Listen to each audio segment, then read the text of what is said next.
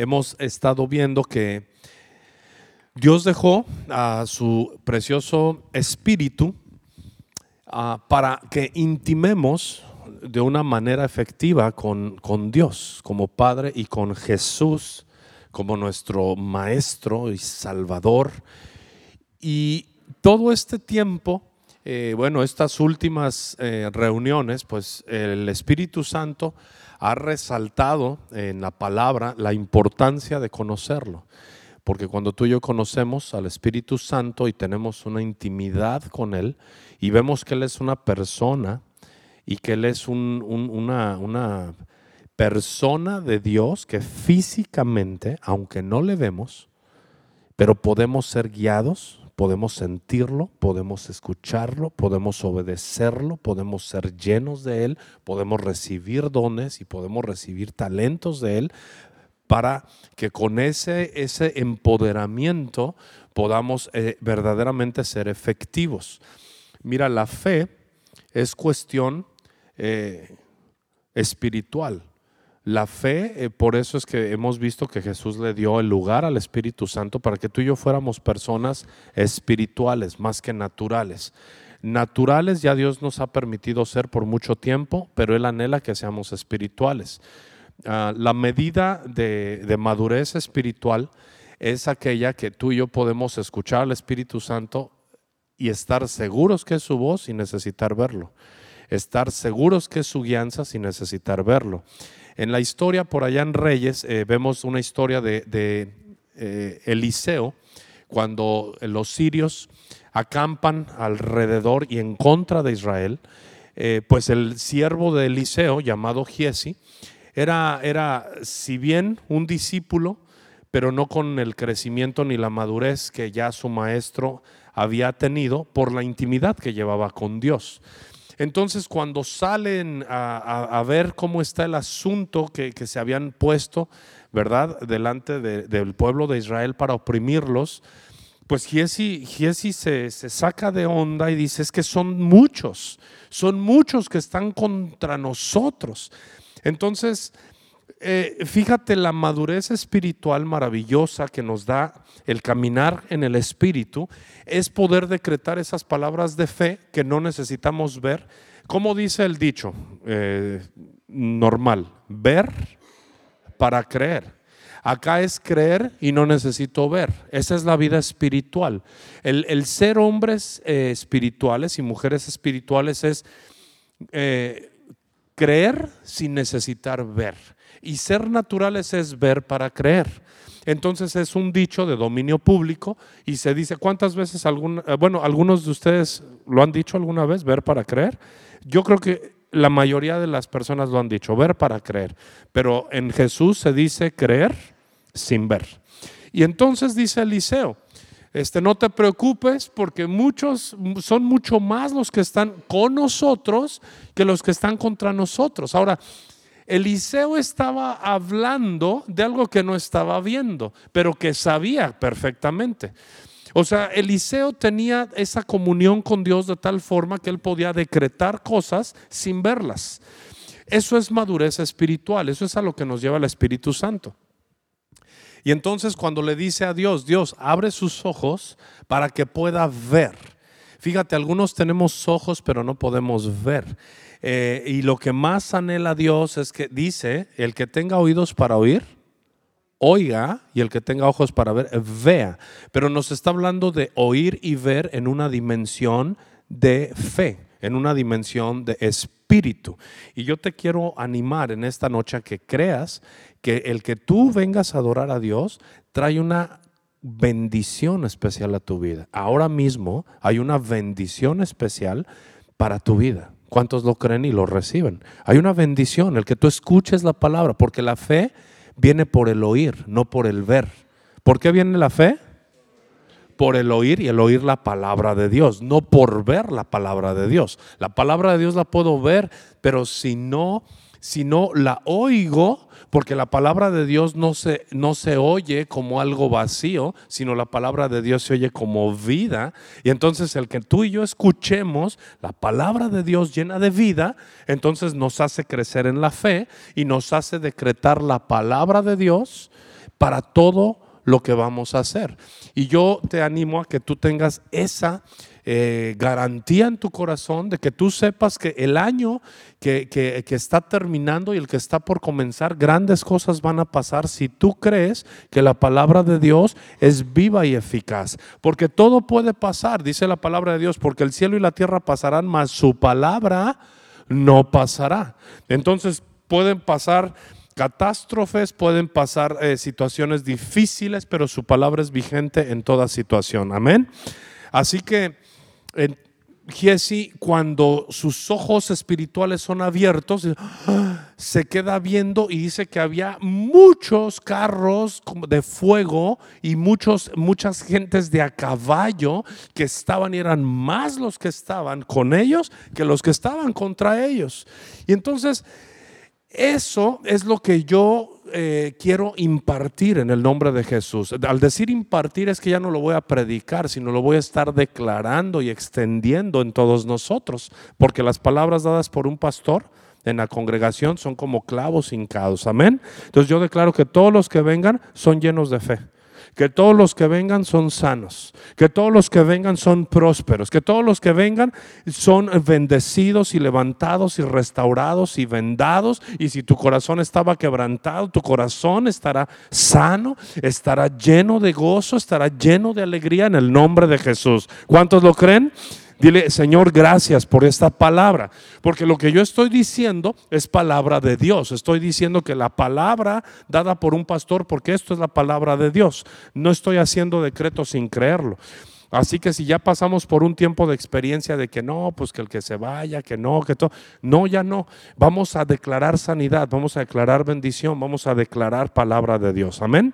Así que Juan capítulo 16 y verso del 13 al 15. Bueno, mira, eh, lo voy a leer. Eh, ahí está bien, hijo, y voy a, lo voy a ir leyendo de corrido. Dice, estas cosas os he hablado para que no tengáis tropiezo. Os expulsarán de las sinagogas y aún viene la hora cuando cualquiera que os mate pensará que rinde servicio a Dios está hablando Jesús a, los suyos, está hablando a una primera iglesia que supieron lo que era derramar su sangre por amor al Evangelio, que, que, su, que su gozo al compartir la palabra era tal que no les importaba morir. ¿Y por qué? Porque las palabras que Jesús les estaba impartiendo no los estaba asustando, les estaba dando ánimo realmente. Y dice, y harán esto porque no conocen al Padre ni a mí. Di conmigo ignorancia. Las cosas que las personas hacen en contra tuya, en contra mía, no las hacen porque están conscientes de lo que hacen, sino las hacen porque no conocen al Padre y porque no conocen al Hijo, muchísimo menos conocen la alianza del Espíritu Santo. Entonces, cuando alguien se levante contra ti o contra mí, no nos enojemos contra aquella persona, sino vayamos en contra de aquel espíritu que hace a esa persona actuar en contra de nosotros. Y entonces nuestra guerra va a ser más fácil, porque sabemos, sabemos contra qué estamos guerreando. Mira, muchos de nosotros decimos, no, es que el enemigo, ¿cuántos han hablado y han eh, eh, expresado de esta forma? Es que el enemigo me hizo, el enemigo, a ver, ¿cuántos lo han hecho alguna vez? Yo lo he hecho, ¿no? Pero yo te quiero decir una cosa, ¿cuántos sabían que tú y yo somos archirrequete contra enemigos de Satanás? O sea, ¿sabes que en realidad Él nos, nos, nos, tiene pavor a nosotros? Hemos vivido, porque así nos enseñaron desde niños, es que si te portas mal, el diablo te va a llevar. ¿A cuántos les dijeron algo? Les metieron que el diablo tenía mucho poder y que no lo hasta de los dulces, no lo levantes porque el diablo ya lo chupó, como si el diablo comiera paletas y la verdad ni come paletas. A él no le gusta nada lo dulce, así que no se comía las paletas, pero nos amedrentaron y nos adoctrinaron para tenerle pavor a las tinieblas. Pero sabes, la realidad es que la noche o la oscuridad no es que tiene, no tiene oscuridad propia, la oscuridad es falta de luz. Y en realidad las tinieblas huyen ante la luz. Entonces, si tú y yo somos luz, ¿cuál oscuridad? Si tú y yo somos amor, ¿cuál odio? Si tú y yo somos eh, eh, hijos de Dios, las tinieblas son las que tienen que huir. Por eso tenemos que estar llenos del conocimiento de sus palabras para vivir confiados. Dice, en paz me acostaré y así mismo que dormiré Porque solo tú, Jehová, me haces qué? Vivir confiado. Y fíjate qué maravilloso. Es que el vivir confiando en Dios nos hace dormir descansando en Dios. Qué maravilloso, ¿no? Vivir confiando en Dios nos hace dormir descansando en Dios. Y eso es bien maravilloso. Eso es bien, bien maravilloso. Entonces dice Jesús, todo esto que les van a hacer a ustedes es porque no me conocen a mí y porque no conocen a mi Padre. Ahora sí, si me, si me brincas hasta el 13, por favor, verso 13, dice, pero cuando venga, y aquí vuelvo a retomar y casi cerrar ya, cuando venga el Espíritu de verdad, di conmigo, Espíritu de verdad. ¿Qué es el Espíritu Santo?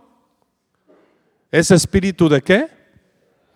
Ahora, fíjate lo que dice Jesús, cuando venga el Espíritu de verdad, Él os guiará a toda verdad.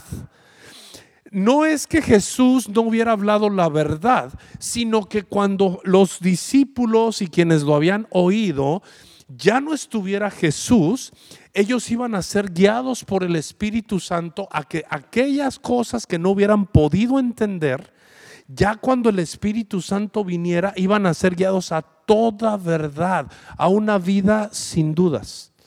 Y esa es la vida que Dios tiene para ti y para mí. Dice, Él os guiará a toda verdad porque no hablará por su propia cuenta. Ahora di conmigo, el Espíritu Santo no, pero todos. A ver, el Espíritu Santo nos vuelve a Jesús. ¿Sabes para qué se quedó el Espíritu Santo? Para guiarnos a toda verdad que Jesús dijo y nos vuelve a Jesús.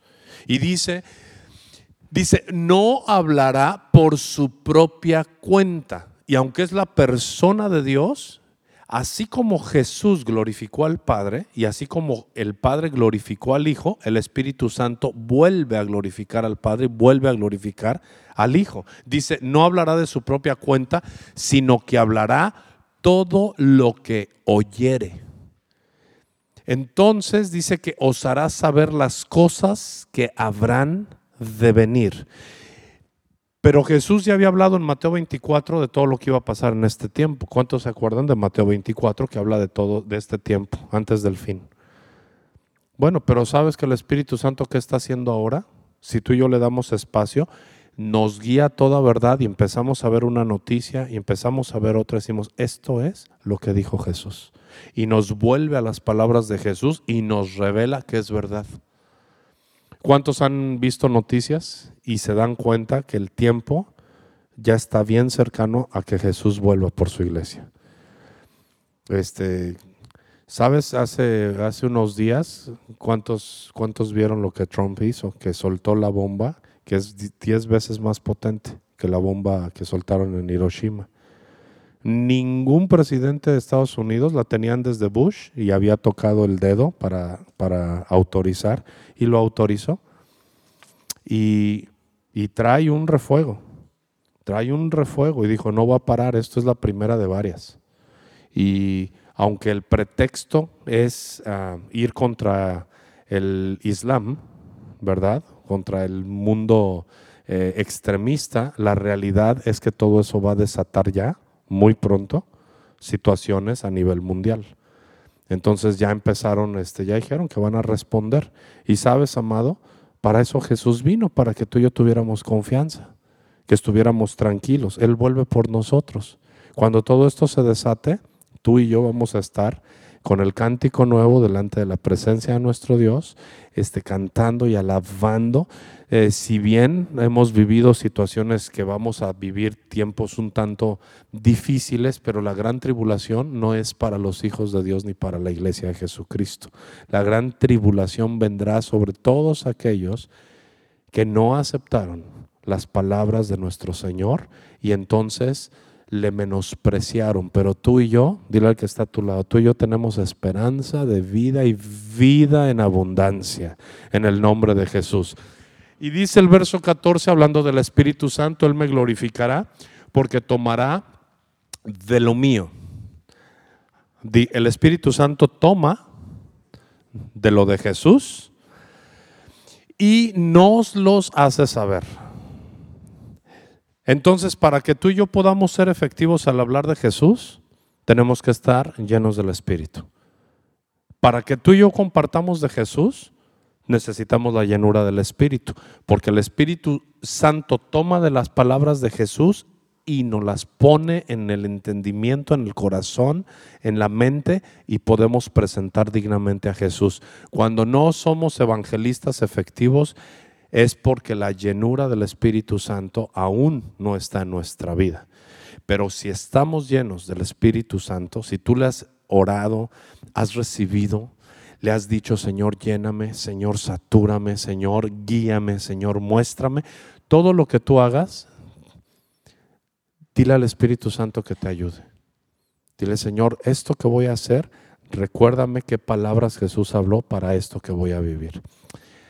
Ah, Vic, ¿me ayudas un momentito? Ya voy a terminar con esta lectura y vamos a adorar a Dios y vamos a, vamos a ir a acostarnos con las palabras de Jesús.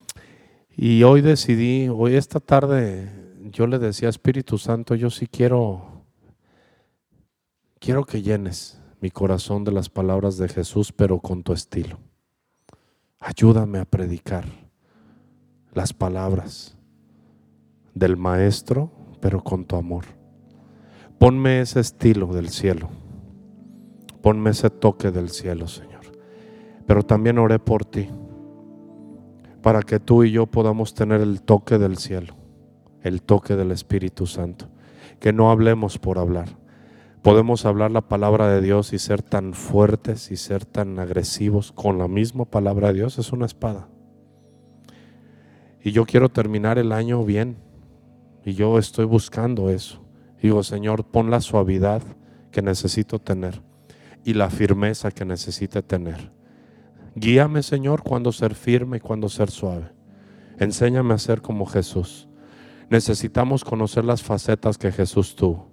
Era suave con quien necesitaba vendas en su corazón. Era firme con aquellos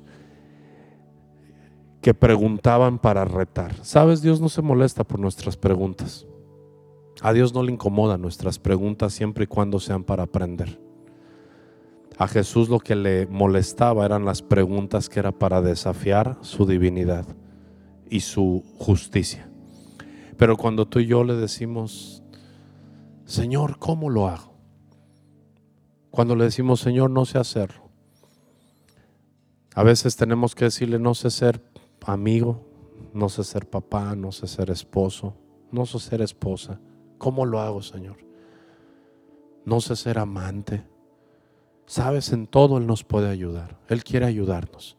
A eso vino, a darnos buenas noticias, a llenarnos y llenarte de amor. ¿Habrá alguien que quiere ser así suave y correr con el flow del Espíritu? Ese es el sueño de Dios. ¿Por qué ser diferentes? ¿Por qué poner la palabra tan dura cuando la palabra de Dios es más dulce que la miel? Pero también por qué dársela a alguien que no la quiere. Pero para saber necesitamos al Espíritu. Amén. Todo lo que tiene el Padre es mío. Por eso dije que tomará de lo mío y os lo hará saber. Todavía un poco y no me veréis. Y de nuevo un poco y me veréis. Porque yo voy al Padre. La última escritura para irnos a descansar es Corintios, 1 Corintios 12. Cuando habla de los dones del Espíritu, habla de aquellos regalos que tú y yo podemos recibir, pero con entendimiento.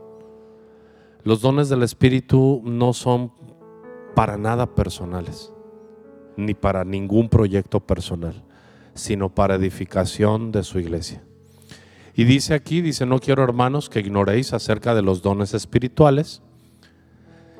Sabéis que cuando erais gentiles se os extraviaba llevándoos como se os llevaba a los ídolos mudos.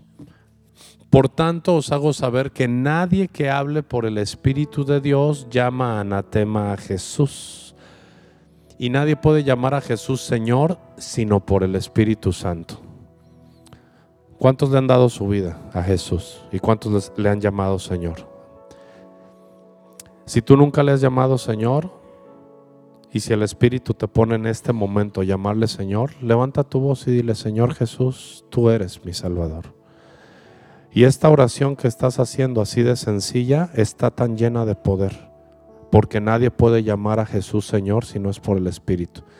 ¿Habrá alguien que lo pueda decir nuevamente? Decirle, Señor Jesús, tú eres mi Salvador, tú eres quien me perdona, tú eres quien sana mis heridas Tú eres quien derramaste tu sangre para lavar todos mis pecados. Y si lo estoy diciendo, es porque tu espíritu está en mí. Porque nadie puede orar ni llamarte Señor si no es por tu espíritu. Y si tú lo pudiste hacer, es porque el Espíritu Santo está sobre tu vida. Dale un aplauso a Jesús. Porque aunque parece sencillo, es profundamente poderoso. No hubieras podido si el Espíritu Santo, ¿alguien dudaba que tenías o no al Espíritu Santo? Hoy ha quedado esa duda disipada. Si pudiste llamarle a Jesús tu Señor, el Espíritu Santo es el único que lo hizo posible. Ahora bien, hay diversidad de dones, pero el Espíritu es el mismo. Y hay diversidad de ministerios, pero el Señor es el mismo. Y hay diversidad de operaciones, pero Dios, que hace todas las cosas en todos, es el mismo. Pero a cada uno le es dada la manifestación del Espíritu para provecho. Si tú eres un buen lector, si eres un buen expositor, si eres un buen amigo, si eres alguien que siembra eh, con libertad, si eres alguien que viene a servir con alegría, ¿sabes? Todo eso lo puso el Espíritu Santo en ti para edificación de su iglesia y para darle a alguien más a esperanza. Yo te pido con todo mi corazón y cariño y respeto, fluye en lo que eres bueno, porque eso es agradable a Dios. Fluye. Que no te amargue nada. Yo solamente soy bueno para poquito pero hay muchos de ustedes que tienen dones increíbles. Aquí está Jesús, que le, inteliges ahí al compu, y ándale. Está André, que le inteliges y da. Y sabes, me dirijo a ustedes jóvenes, que no les desanime nada. Porque esas capacidades se las pone el Espíritu Santo para provecho de ustedes, alegría de ustedes y para bendición de muchos más. Por ejemplo, a mí me encantaría tocar como Vic. A veces pienso, de hecho el otro día este, le dije a alguien que si me daba clases, porque quisiera poder pasar tiempos así solito eh, con Dios, Dios y yo. Me vuelve loco pensar que yo pudiera hacer eso y pasar horas y perderme en el Señor. Pero tengo que reconocer que, yo no soy Vic. Entonces mi mi don es poder abrazar y animar a Vic y decirle gracias Vic, tu vida es una bendición. Decirle a Javi, Javi, gracias, gracias por, por poner tu vida, tus dones al servicio de Dios. Para mí me es fácil acercarme y darle un abrazo y decirle, Héctor, gracias. No, no me cuesta trabajo bajarme, salirme. Para mí me es fácil. Entonces yo tengo que fluir en mi don. Para mí es, sencillo. Yo no me tengo que enojar porque, ay, sí, el Vic, como si fuera tan bueno con G. Por no entender que es el mismo Espíritu el que pone talentos y dones en cada uno diferentes. Ahora el Espíritu Santo no nos da talentos para que nos reconozcan ni para engrandecernos, sino para provecho de su pueblo. Entonces yo no predico para que digan, ay, qué buen predicador, qué bárbaro. Imagínate, imagínate, si me agüitara, porque nunca nadie me dijera nada. De veras. Pero eso se llama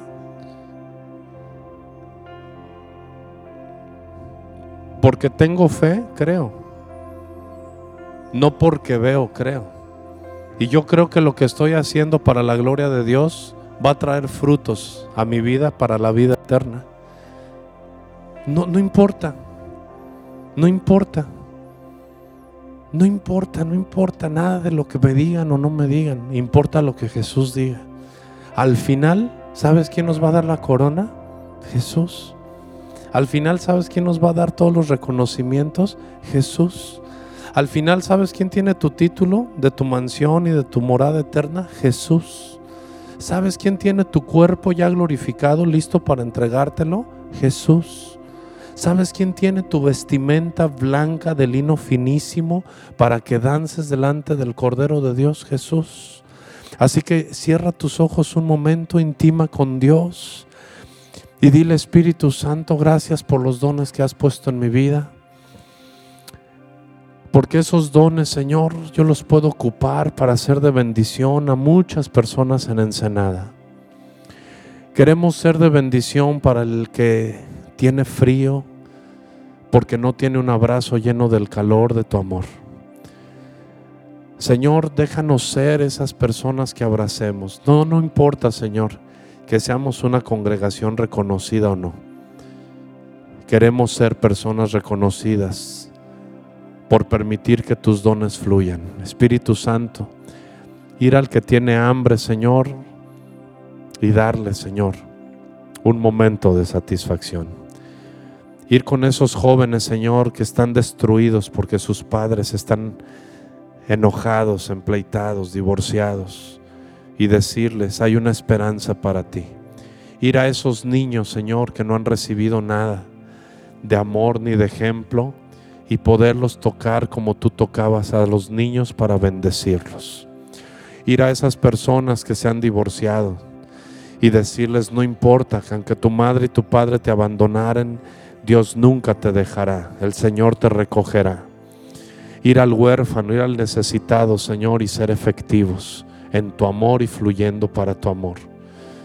Te alabamos, te alabamos, te alabamos. Señor, déjanos ir en este momento con un precioso remanso de paz, llenos de esperanza, sabiendo que todos somos útiles.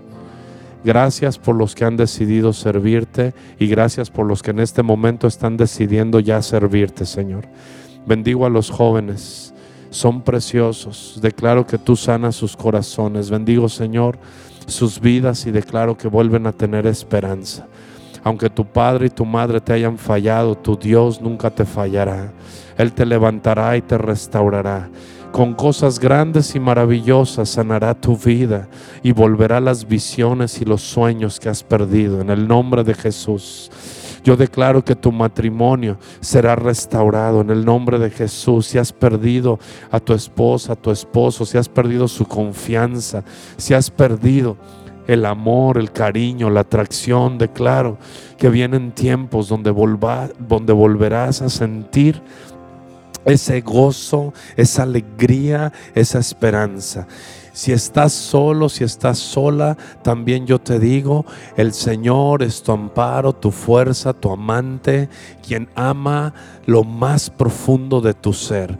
Ninguna arma forjada prospera en contra de tu integridad, porque la palabra de Dios está sobre tu vida. En el nombre de Jesús, gracias Padre por tu palabra de esperanza. Te alabamos y te bendecimos. Y nos retiramos, Señor, de este lugar adorando tu bendito y santo y precioso nombre. En el nombre precioso de Jesús. Dale un fuerte, fuerte, fuerte aplauso a nuestro Dios.